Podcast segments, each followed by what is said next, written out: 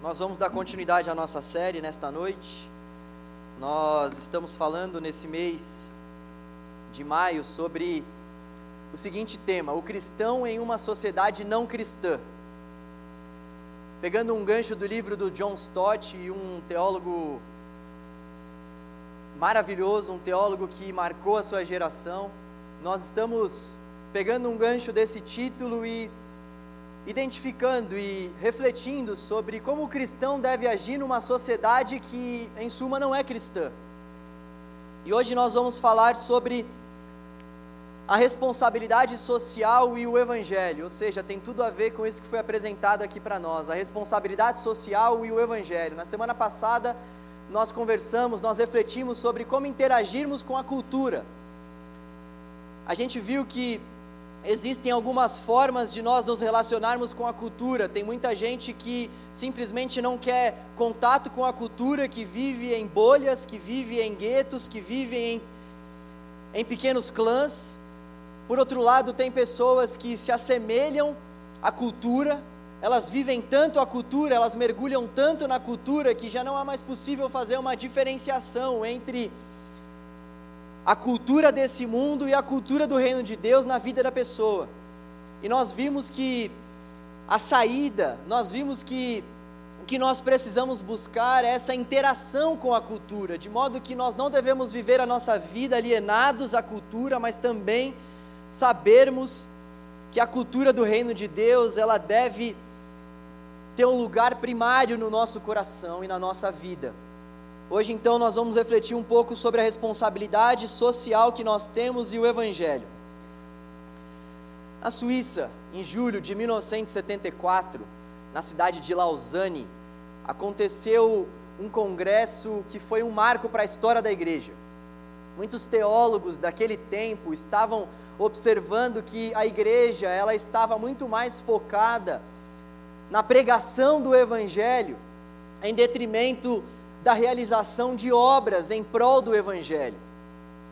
Tinham muitas pessoas que estavam pregando o Evangelho, as igrejas estavam bastante focadas na pregação do Evangelho, chamar as pessoas para a fé em Cristo, no entanto, eles perceberam uma necessidade de envolvimento, do envolvimento da igreja para com as responsabilidades sociais, para com aquilo que estava acontecendo diante da sociedade à volta de cada um deles e à volta, sobretudo, da própria igreja. Então, a igreja estava focada nas quatro paredes do templo e não estava se atentando às obras sociais que deveria fazer fora do templo. E eles fizeram esse congresso então, e o tema foi a responsabilidade social cristã, e um dos pontos é que a evangelização e o envolvimento sociopolítico são ambos parte do nosso dever cristão. Um dos pontos que eles discutiram é que faz parte do dever de um cristão se envolver com a sua sociedade, de modo a procurar sanar os problemas dessa sociedade na qual esse cristão está inserido. Eles fizeram então esse congresso que foi um marco para a história da igreja e alguns pontos foram definidos a partir desse congresso. E a primeira pergunta que eu gostaria de refletir com vocês nesta noite é: será que Jesus ele se envolveu com política? À luz daquilo que aconteceu nesse congresso, será que Jesus de fato se alegrou com essas tratativas e com esse caminhar da igreja, indo em direção a essas causas sociais, sociopolíticas? Será que Jesus de fato se envolveu com política? Antes de nós respondermos essa pergunta, é necessário nós classificarmos, nós conceituarmos duas principais coisas em relação à política. Um conceito um pouco mais amplo diz para nós que política se refere à vida da cidade, ou seja, da polis, e as responsabilidades do cidadão. Tem a ver com o todo da nossa vida na sociedade humana. Política, portanto, é a arte de vivermos juntos em sociedade esse é um conceito mais amplo de política. E existe um conceito um pouco mais limitado que diz que política é a ciência de governar, é a preocupação com o desenvolvimento e a adoção de políticas específicas que serão avaliadas pela legislação. Se nós considerarmos esse conceito um pouco mais limitado, esse segundo conceito, de forma alguma nós podemos dizer que Jesus se envolveu com política. Afinal de contas, com base nesse último, nesse último conceito mais limitado, nós não conseguimos enquadrar Jesus porque Jesus não fundou nenhum tipo de partido político, mesmo que ele pudesse fazer isso. Haviam muitos partidos na época de Jesus, tanto da parte dos judeus quanto da parte dos romanos. E Jesus não se filiou a nenhum desses partidos e também não fez questão de fundar nenhum novo partido. Nós podemos dizer também que Jesus não se encaixa dentro desse conceito mais limitado sobre política, porque Jesus não organizou protestos políticos. Jesus não defendeu bandeiras partidárias, não deu passo visando influenciar a política de César, de Herodes, ou até mesmo de Pilatos. Jesus fez questão de dizer que o reino dele não era daquele mundo, não era desse mundo. Agora, com base no primeiro conceito de política, tendo o seu, o seu conceito, o seu significado sendo exclusivamente derivados da polis, da nossa sociedade, e nós, como cidadãos dessa polis, ou seja, dessa sociedade, devemos nos engajar com a sociedade, com a cidade, aí sim nós podemos dizer que Jesus ele seria um político, ele foi um político, porque Jesus ele ele se comprometeu com as causas das pessoas que estavam à volta dele. Jesus soube fazer uma leitura da sua sociedade de modo a observar quais eram as necessidades sociais quais eram os grupos mais afetados de sua sociedade. Nós vemos, por exemplo, o Novo Testamento dando um foco muito grande às viúvas. Por que o Novo Testamento faz isso? Porque as viúvas, naquele contexto do Novo Testamento, eram mulheres desprezadas e desprezíveis, eram mulheres pobres, os maridos, quando morriam, as deixavam sem nada, elas não tinham direito a nada. Então, olha só a preocupação não somente de Jesus, mas dos autores do Novo Testamento com as pessoas em situação de vulnerabilidade naquela sociedade da época. Jesus então foi um político nesse sentido. Ele se preocupou com a polis, ele se preocupou com os problemas que estavam permeando a vida das pessoas. Então, o que nós podemos dizer, à luz dessas primeiras afirmações, é que existem apenas duas atitudes que os cristãos podem adotar no que diz respeito à relação do cristão com o mundo e, consequentemente, em relação àquilo que o cristão vive no que diz respeito à responsabilidade social. Há somente duas atitudes, existem apenas dois caminhos que o cristão pode tomar quando nós temos em vista o nosso relacionamento com a sociedade de uma forma geral: fuga ou engajamento. Ou nós vamos olhar para todas essas responsabilidades e vamos dizer assim: não, isso aí não é para mim, já tem gente que está fazendo isso.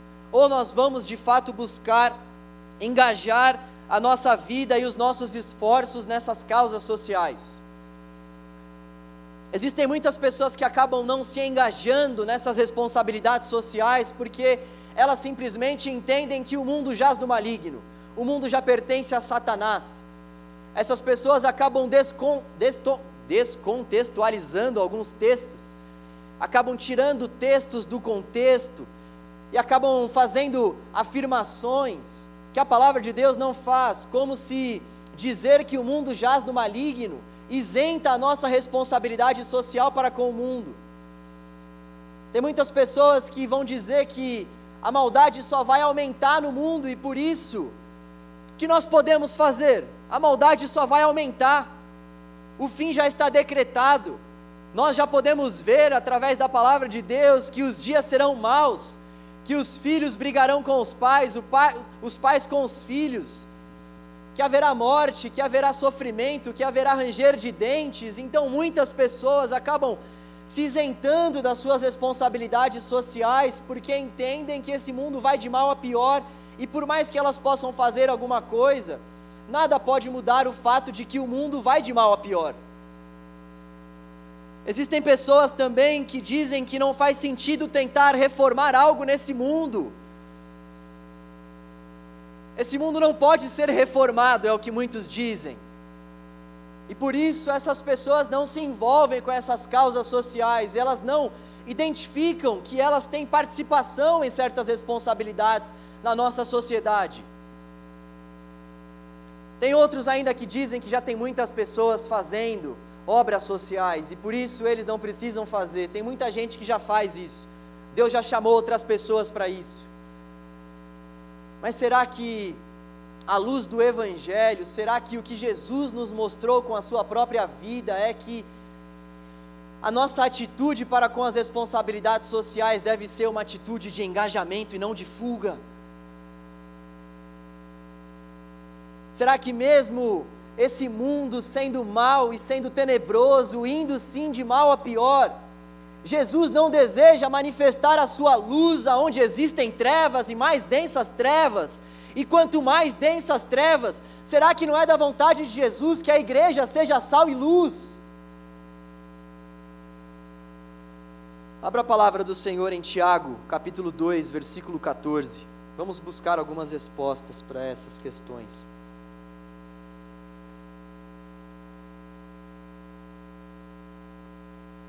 Tiago capítulo 2, a partir do versículo 14.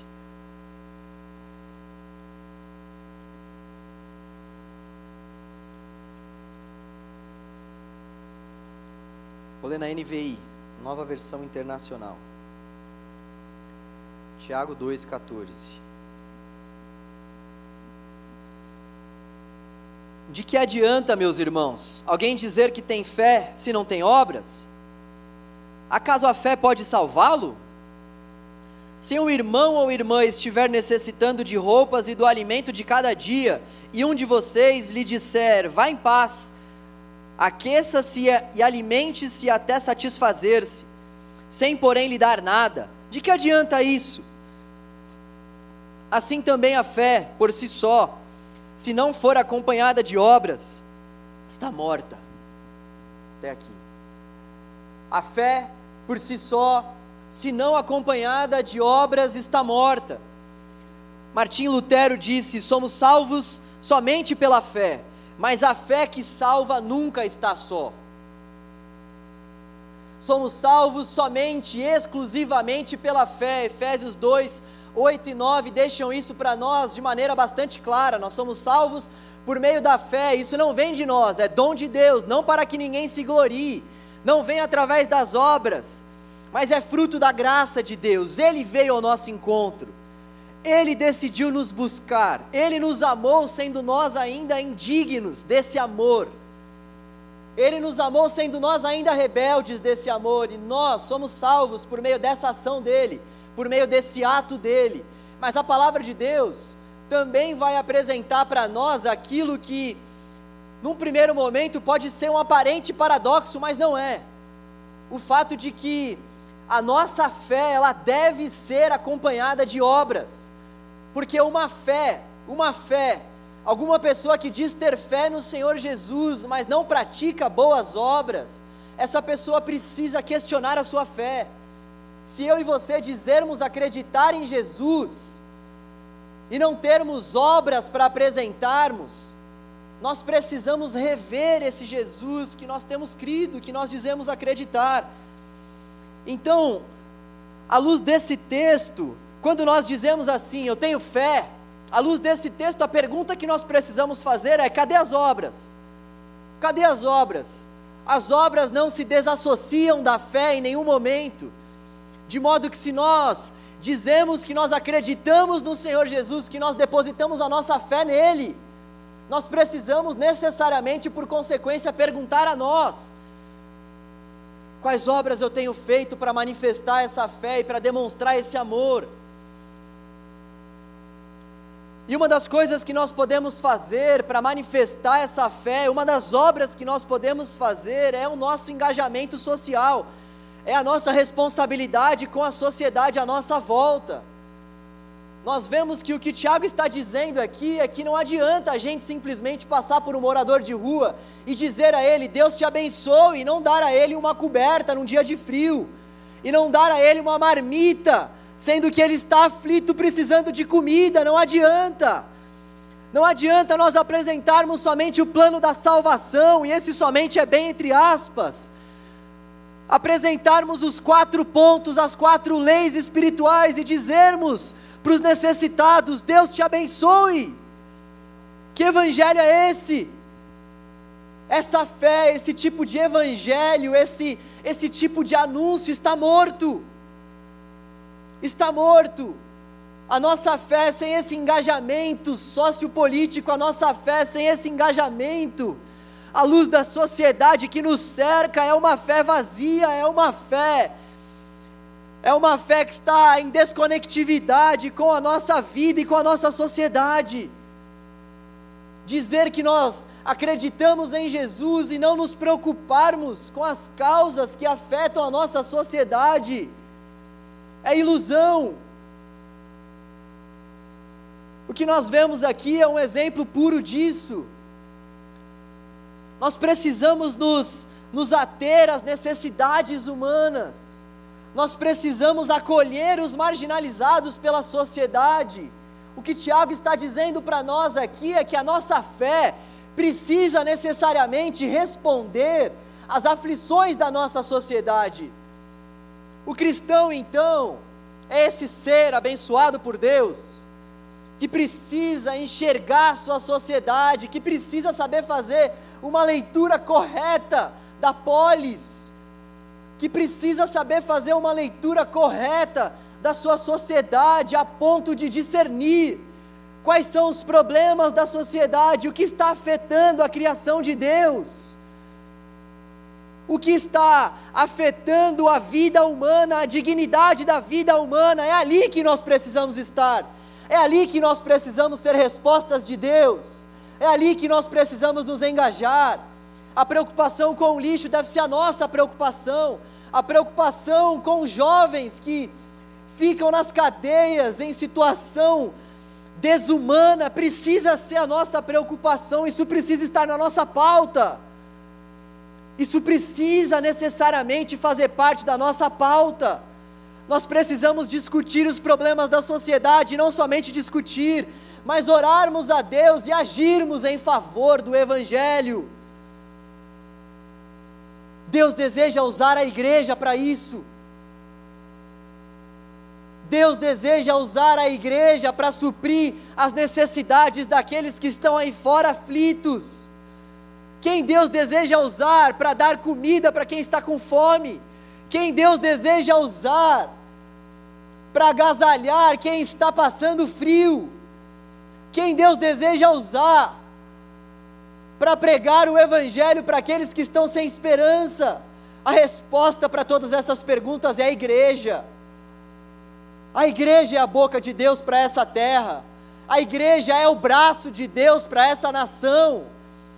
A igreja, a igreja é o abraço de Deus para toda uma geração aflita e sem esperança. A igreja, a igreja é a resposta para todo aquele que sofre. A igreja, por meio do Evangelho, aonde estamos nós cristãos diante dos abusos familiares que têm se tornado cada vez mais frequentes em nossa sociedade? Quais medidas nós cristãos temos proposto para que o racismo, seja aniquilado da nossa sociedade de uma vez por todas. O que nós cristãos temos feito em relação à miséria humana, o que nós temos proposto como reformas para a nossa sociedade é sobre isso. É sobre isso, é sobre não ficarmos mais sentados nos bancos desse templo e agirmos em favor da nossa sociedade, nos preocuparmos com a nossa sociedade é isso que Deus deseja que nós façamos. Se nós não nos envolvermos, se nós não afligirmos o nosso coração com todas essas preocupações, a nossa fé será morta. A nossa fé será bastante religiosa. A nossa fé será bastante comprometida com o templo. Mas uma fé que só é comprometida com o templo é morta. Jesus não habita em templos feitos por mãos de homens. Deus habita no nosso próprio coração e Ele deseja que nós, como habitação dEle, venhamos levar a paz, a alegria e o poder do Espírito para todas as pessoas que estão à nossa volta. Nós não podemos ser indiferentes com as causas que têm matado tantas pessoas na nossa sociedade. Aonde existe uma luta, aonde existe um conflito, aonde existe uma desesperança, aonde existe falta de amor, aonde existe pobreza, aonde existe grito de socorro, é ali que nós precisamos estar. É ali que nós precisamos estar.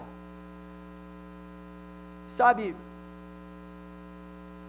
existem muitos cristãos que, sem perceber, acabam se envolvendo de maneira ferrenha, de maneira profunda com certas causas.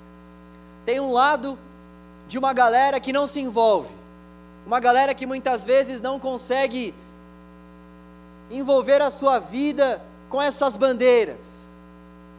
As pessoas ficam só nos quatro quatro cantos do templo. Agora, por outro lado, tem uma galera que acaba se envolvendo tanto com certas causas, se envolve tanto, tanto, tanto, que já nem dá mais para diferenciar quais são as causas do Evangelho e quais são as causas que não pertencem ao Evangelho. Tem uma galera na nossa geração que acaba aderindo a certas bandeiras, e a grande verdade é que o que está por trás dessas bandeiras não é o Evangelho. E se por um lado, quando nós falamos sobre fé, nós precisamos nos perguntar: cadê as obras? Por outro lado, quando nós falamos das obras, nós precisamos também perguntar: cadê a fé? Cadê o Evangelho? Porque as obras sem o Evangelho acabam sendo um fim em si mesmo, e um fim em si mesmo que não pode promover redenção. As obras por si só não podem promover a paz que nós precisamos, as obras por si só não são boa notícia de Deus para a humanidade. As obras por si só não podem saciar os vazios existenciais da nossa vida. As obras por si só são somente bandeiras humanas, lutas humanas por causas humanas, que até podem ter um tom de bondade, já que a graça de Deus é superabundante, Deus faz com que realmente até mesmo uma pessoa má consiga fazer coisas boas, isso é fruto da graça dele. Agora, nós não podemos confundir essas obras com o Evangelho. Existem muitas pessoas que têm servido a outros deuses, que têm levantado outras bandeiras, sem perceber muitas vezes. A Regina do Geame disse aqui que grande parte dos jovens que estão nas penitenciárias são cristãos. O que houve com esses jovens? Em algum momento de vida, eles acabaram enxergando o Evangelho de uma outra forma, eles acabaram fazendo aplicações, eles acabaram olhando para o texto da forma como eles não deveriam olhar, eles acabaram deturpando alguns conceitos do Evangelho, eles acabaram se esquecendo de alguns conceitos do Evangelho, abriram mão de alguns conceitos do Evangelho, e é isso que muitos de nós fazemos ao aderirmos a certos movimentos políticos com causas humanas, com fins humanos. A gente nem percebe e vai se envolvendo com páginas, com autores, com influenciadores e influenciadoras digitais, sem perceber, ainda mais num tempo plural como o nosso a gente vai tomando partido, a gente vai levantando bandeiras, e muitas vezes esses partidos e essas bandeiras e esses movimentos vão nos envolvendo de tal forma que daqui a pouco nós estamos lá gritando, gesticulando, promovendo mudanças, mas não tem evangelho nisso. E sem evangelho não tem poder de Deus para transformar. Sem evangelho a transformação não é completa, sem o evangelho a transformação é inacabada o que pode transformar a nossa nação, a nossa vida, o que pode transformar tudo à nossa volta é o Evangelho da graça de Deus. É o Evangelho que se manifestou na cruz, escândalo para a nossa sociedade, escândalo para aqueles que não creem, mas poder de Deus para nossa salvação, conforto para nossa alma, alegria para nossa vida, satisfação para o nosso viver. Esse é o Evangelho de Jesus Como cristão deve então viver numa sociedade não cristã? Sabendo que por um lado a fé sem obras é morta, e sabendo que por outro lado as obras sem a fé são mortas também. Nós precisamos incluir o Evangelho em meio às nossas ações sociais. Por um lado, nós devemos buscar do fundo do nosso coração suprir esses anseios da nossa sociedade. Nós precisamos nós precisamos, eu e você, nós precisamos nos engajar com as causas que estão afetando os nossos vizinhos, as pessoas que trabalham conosco, a galera da nossa facu, a galera da nossa família, a nossa sociedade de uma forma geral, nós precisamos disso. Mas nós também precisamos entender que a nossa ação precisa estar baseada no Evangelho. Nós precisamos entender necessariamente que todas as nossas obras, todas as nossas obras precisam, precisam apontar para o Evangelho. E vocês sabem por quê? Porque é um tipo de alimento que esse mundo não pode nos dar e jamais poderá. Há um tipo de água que esse mundo não pode nos dar para beber e jamais poderá. Há um tipo de paz que nós não vamos desfrutar nesse mundo. E ainda que nós venhamos buscar, e ainda que nós venhamos envolver a nossa vida, o nosso intelecto, ainda que nós venhamos destinar os nossos esforços, nós não vamos conseguir alcançar. Existe um vazio no coração dos seres humanos que só pode ser preenchido pelo próprio Criador, disse C.S. Lewis. Existem angústias que tomam conta do nosso coração, que eu e você não vamos buscar respostas por meio de ações sociais, nós não vamos alcançar resgate para nossa alma por meio de ações sociais. É só o Evangelho que pode fazer isso. É só Jesus quem tem águas que jorram para a vida eterna para nos dar. Assim como ele disse em João 4 para a mulher samaritana, parafraseando Jesus, não adianta você buscar beber dessa água, você logo sentirá sede outra vez. Ou seja, não adianta as nossas bandeiras serem deste mundo, logo nós as trocaremos por outras bandeiras porque elas não têm poder para suprir as demandas da nossa alma, não adianta nós buscarmos nas criaturas aquilo que somente o nosso Criador pode nos dar. Somente Jesus tem águas a jorrar no nosso interior, como rios de águas vivas. Somente Jesus é o pão que desceu do céu, o pão da vida. Somente Jesus pode saciar a fome da humanidade. Por isso que as nossas obras precisam conter o Evangelho. Por isso que as nossas boas obras, para serem chamadas de boas, precisam necessariamente serem marcadas por aquele que é o Deus de toda bondade. O Evangelho é a raiz de onde brotam tanto o evangelismo quanto a responsabilidade social, disse John Stott.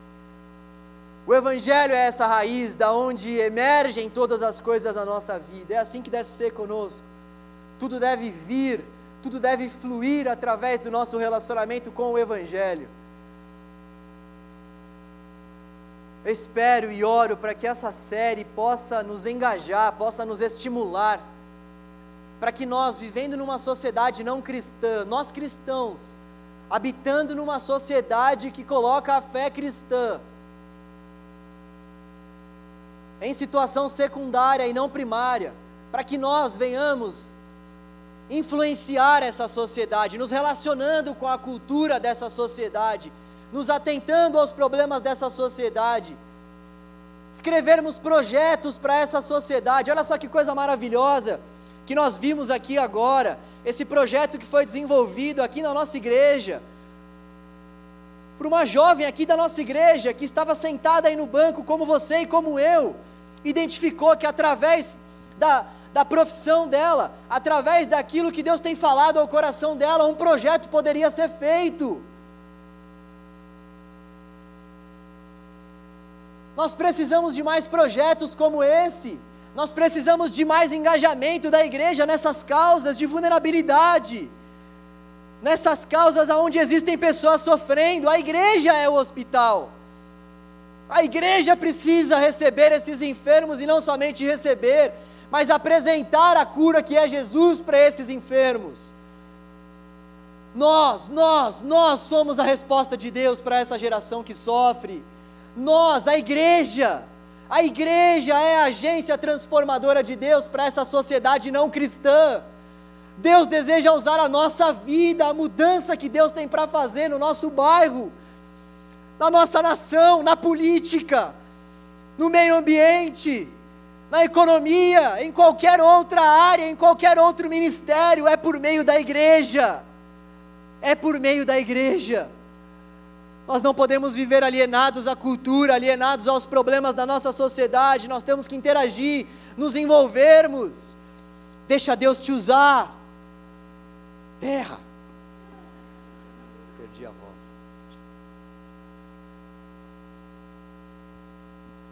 Deus deseja nos usar.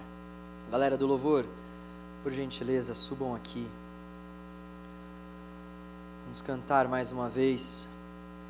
Que nós não temos para onde ir a não ser para os braços do nosso Deus, porque Ele tem palavras de vida eterna para nos dar. Durante esse louvor, enquanto você estiver cantando, procure e colocando diante do Senhor as causas que estão pulsando no seu coração, procure orar pedindo para que Deus te ajude, para que Deus te use, para que Deus possa te dar projetos, para que Deus possa te engajar, para que Ele venha nos engajar em favor dessa sociedade que nós estamos. Vamos cantar essa canção e vamos também levantar um clamor ao Senhor para que Deus possa tocar no nosso coração e nos mostrar o que nós podemos fazer. Talvez você tenha ouvido essa mensagem e se perguntado assim: o que eu posso fazer? Ouça a voz do Espírito, Ele mora dentro de nós. O que nós podemos fazer? Não sermos indiferentes aos problemas da nossa sociedade. Se nós nos atentarmos aos problemas da nossa sociedade, se nós tivermos um olhar atento àquelas pessoas que estão sofrendo, se nós olharmos atentamente aqueles que estão à nossa volta, nós já teremos oportunidades demais para servirmos a Deus, eu tenho certeza disso. A questão é para onde nós estamos olhando, o que tem tomado o nosso olhar, o que tem ocupado a nossa mente. Será que aquilo que ocupa a nossa mente é a resolução para os problemas da nossa sociedade à luz do Evangelho? Ou será que o que tem ocupado a nossa mente são realizações pessoais? São conquistas pessoais? É uma busca por prazer? Como se nós não fôssemos boca de Deus para aqueles que têm sofrido? O que tem estado na nossa mente, no nosso coração? O que tem sido nosso foco. Nós precisamos deixar isso aos pés do Senhor e pedir para que Ele de fato use as nossas vidas, para que a igreja se levante, para que nós, a igreja do Senhor Jesus Cristo, se levante na força e no poder do Espírito, uma vez que, segundo as nossas próprias forças, não conseguimos fazer nada, mas como nós dependemos desse doce Espírito que nos capacita, que nos guia, que nos auxilia, que nos dá poder, que nos dá sabedoria e capacidade. O Espírito Santo mora em nós e Ele é o nosso principal incentivador. Ele, Ele é o nosso principal incentivador. É Ele quem vive dentro de nós e diz a cada um de nós: Eu desejo ser resposta para essa geração através da sua vida. É esse doce Espírito que está aqui, vivo dentro de nós. Vamos clamar ao Senhor mais uma vez. Era do louvor, pode vir aqui, por favor.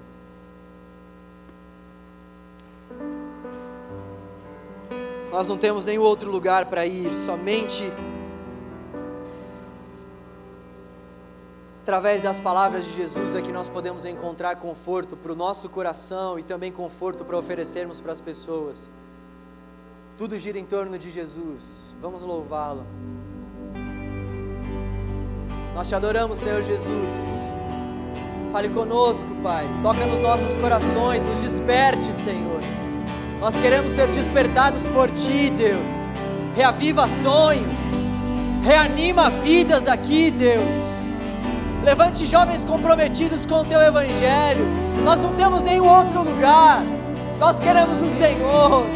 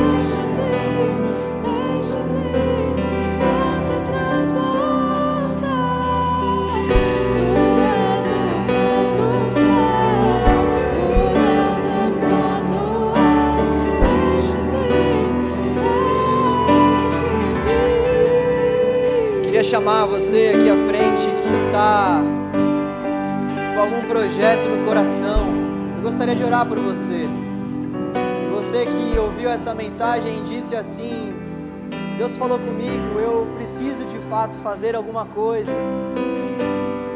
Eu ainda não sei direito o que é, ou eu já tenho um projeto, mas eu quero que o Senhor de fato me capacite. Vamos orar juntos. Vem aqui à frente, eu quero orar por você. Eu quero orar junto com você que tem discernido que Deus tem te chamado para de fato exercer um papel de mudança, de fato exercer um papel de influência nessa sociedade. Venha para cá, vamos clamar a ajuda do Senhor juntos. Você que tem discernido que Deus tem te chamado para interagir com a cultura. Você que tem discernido que Deus tem te chamado para viver o Evangelho mesmo nessa sociedade não cristã. Vamos levantar um clamor ao Senhor, desejando ardentemente com que Deus nos use com que Deus nos tome pelas mãos, com que Deus nos capacite. Ó Deus, eis aqui a tua igreja, eis aqui os teus jovens. Ó Deus, nós estamos aqui para manifestar ao Senhor a nossa dependência. Nós estamos aqui para manifestar ao Senhor que sem o Senhor nada nós podemos fazer. Estamos aqui para demonstrar o nosso amor a Ti, Deus. Oh Deus, nós te amamos, Deus. Pai, nós queremos que por meio da nossa vida, o Senhor faça a tua obra nessa sociedade, Deus. Nós queremos que por meio da nossa vida, Deus, o Senhor possa influenciar a nossa sociedade, Deus. Usa as nossas vidas para sermos boca, boca do Senhor para aqueles que já não têm mais esperança neste mundo. Use as nossas mãos, Deus. Use, Senhor, as nossas vidas. Nós queremos ser agentes transformadores do Teu Evangelho.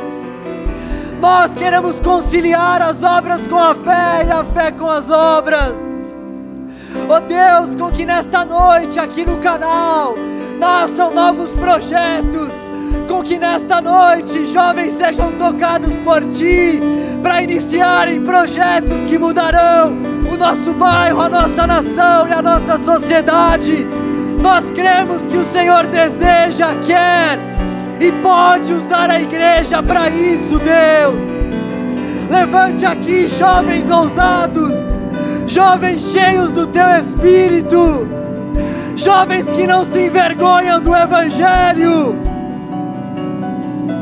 jovens que vivem o Evangelho, declarando que o teu Evangelho é tudo para nós, jovens engajados com a sociedade, jovens engajados com as pessoas em situação de vulnerabilidade, jovens que anunciam a mensagem do Senhor. Levante, Deus, estes jovens aqui no nosso meio, Deus Levante, Deus, estes jovens aqui no nosso meio, Senhor. Toca nos nossos corações, reaviva os nossos sonhos, reaviva os nossos dons, reaviva os nossos talentos. Oh Deus, oh Deus, reaviva a nossa fé.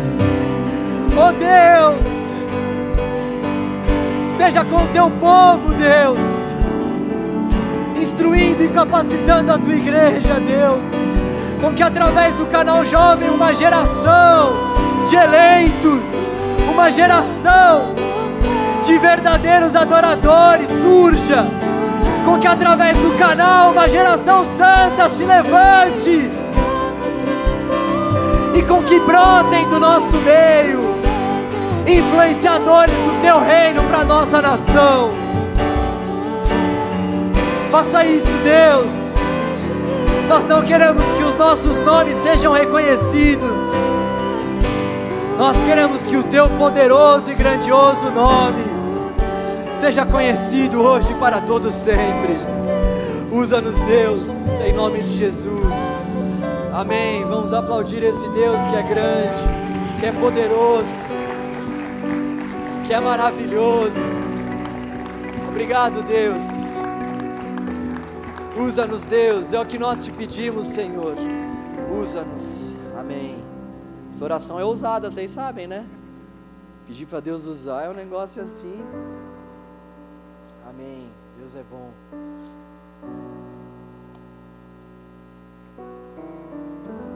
Deus é bom.